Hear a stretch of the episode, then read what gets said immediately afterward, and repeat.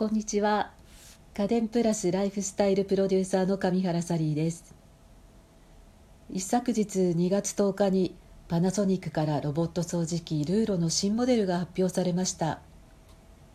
三角形の特徴的な形をした初代ルーロが登場したのは2015年のことですからもう5年になるんですね。私も新製品発表会に出席してきたんですけれど今回のモデルでは格段に機能や精度が向上してアイロボット社のルンバの最上位モデルさえ上回るのではないかっていうほどの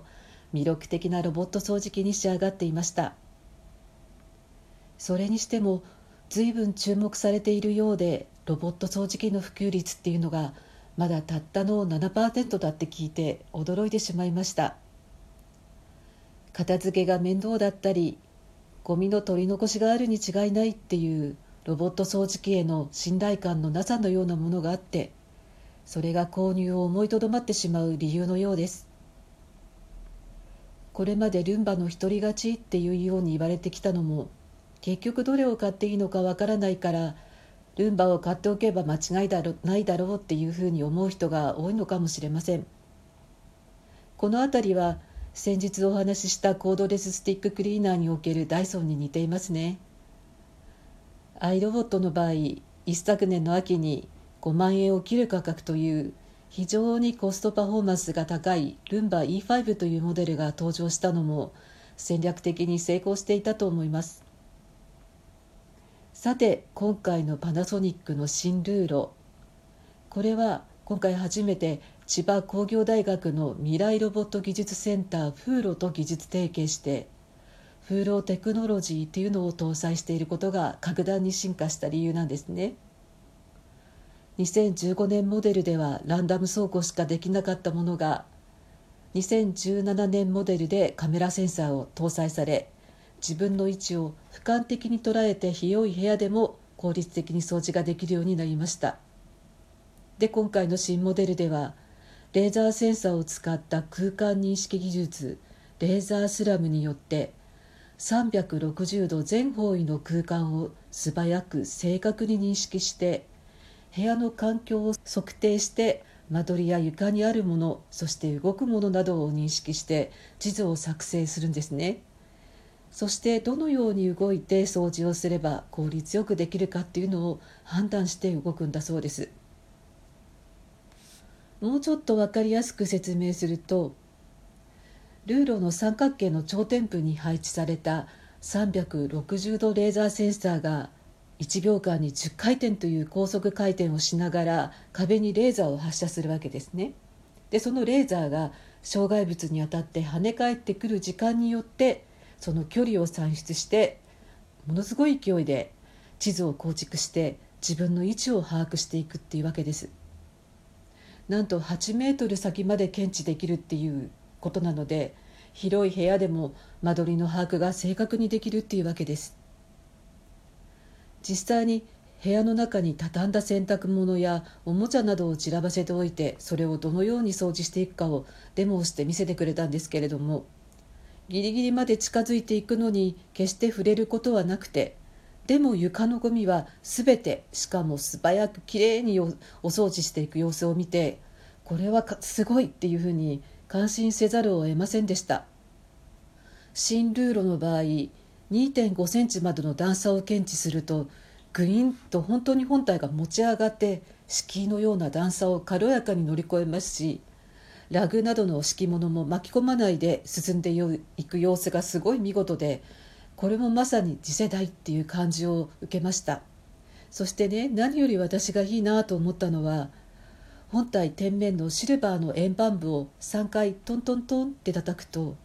180度回転して叩いた人つまり最も近くにいる人の足を認識するんですね。でその足について移動してその足が止まるとそこをスポット掃除するお供機能っていうのがあるんです。しかも掃除が終わったらちゃんと自分で充電台に戻っていくんです。発表会のデモでは4歳の子供が実演してくれたんですけれどももしも何かこぼしたり汚してしまったとしても子供でもここをきれいにしてって3回のタップと歩いて誘導することでルールを使って子供でもお掃除ができてしまうっていうふうに、まあ、アピールしていたんですが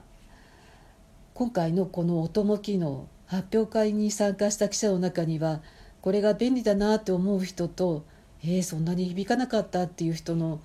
二手に大きく分かれたんですけれど私はこれね便利だとかこれは使えるよねとかっていうそういう視点で見るだけのものじゃないんじゃないかなって思っています。